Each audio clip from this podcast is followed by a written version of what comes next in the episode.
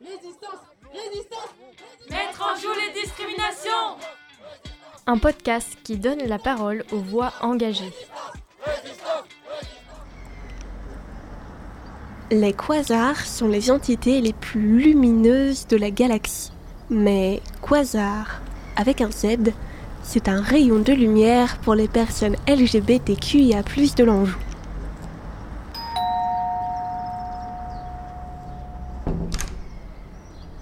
Rencontres, sensibilisation en école, aide juridique et événements culturels, depuis 1993, le centre Quasar représente la communauté LGBTQIA+, du Maine-et-Loire. Alors du coup, voici euh. Le drapeau arc-en-ciel trône fièrement au 15 rue de Jérusalem à Angers. Dans une pièce remplie d'autocollants et de livres, Catel et Alex sont en pleine réunion. Les deux bénévoles planifient la relance du pôle 15-25 ans de Quasar, un espace entièrement dédié aux jeunes en questionnement sur leur genre et leur sexualité. Et là, le local, voilà, c'est là où il y a la bibliothèque en fait. où Les flyers. euh, L'intérêt du coup pôle 15-25, c'est que hum, ça peut être encore des générations qui euh, vont manquer peut-être de, de représentation et du coup d'acceptation en fait dans les milieux sociaux. Et donc c'est souvent des personnes qui vont être, avoir tendance à se cacher, un peu plus se renfermer.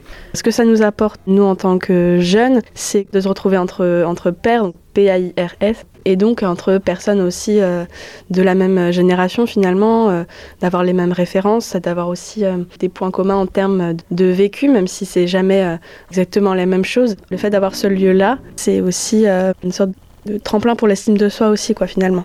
C'est ça, ouais. Ouais, on pourra amener des trucs en plus, ouais. C'est... J'ai longtemps en tout cas eu envie de, de militer sur cette question et euh, ben euh, comme moi je m'acceptais pas au départ moi-même, c'était difficile de d'envisager de, de le faire pour d'autres et euh, je trouve que le fait d'avoir intégré euh, Quasar, ça montre aussi cette évolution-là en fait de ma part et que j'ai envie en fait de participer à ma manière et à mon échelle à celle des autres quoi. C'est la même chose pour le fait d'avouer, d'utiliser le terme, du, le verbe avouer. On n'avoue jamais rien.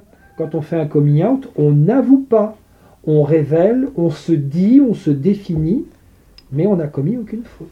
Ça va concerner des jeunes qui seront, qui seront concernés donc, par les thématiques LGBTI+, mais toutes les personnes aussi qui vont être en questionnement ou qui ne vont pas avoir les, les réponses euh, dans leur entourage, mais euh, qui peuvent y être exposées. En se regroupant au sein de Quasar, on ressent une, convivialité en fait hein, auprès des personnes qui vont nous ressembler.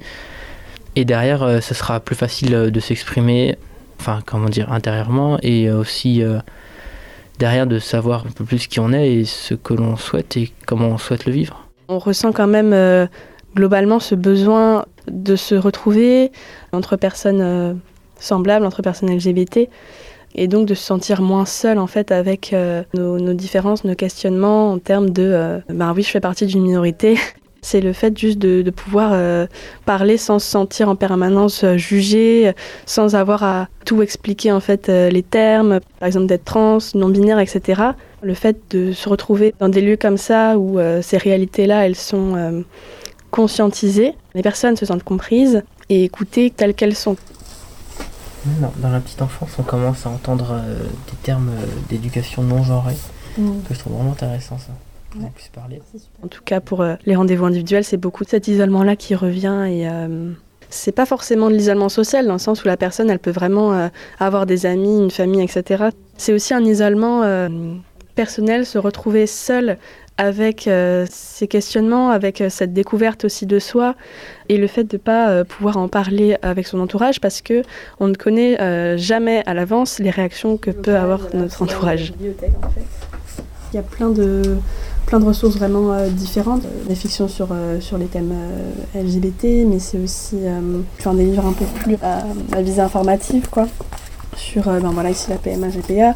Il y a des livres aussi sur, sur le fait de voir d'autres personnes, parfois pas forcément des jeunes, mais aussi des personnes euh, euh, moins jeunes, justement. On se dit, ben ok, en fait, c'est possible de, de se vivre euh, bisexuelle ou lesbienne à long terme, en fait. Et les représentations, elles passent aussi avec euh, des personnes connues, quoi. Que ce soit dans le milieu du, du sport, dans le milieu de la musique.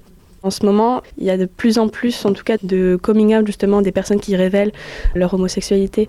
C'est, ça paraît anodin comme ça, mais en fait, au niveau symbolique, on se dit, bah ok, c'est possible d'être, euh, homosexuel et de parvenir à, être heureux, quoi.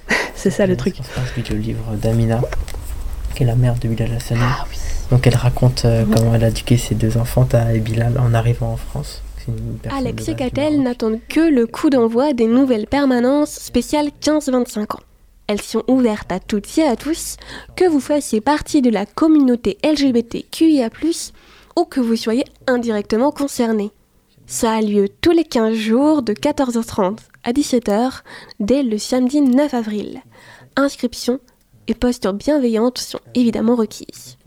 Pour plus d'informations, rendez-vous sur leur page Facebook Quasar Angers ou sur le site internet quasar, q u a z a pouvez accueillir leur corps, mais pas leur âme, car leur âme habite la maison de demain que vous ne pouvez visiter, Murmure, le kit sonore des territoires.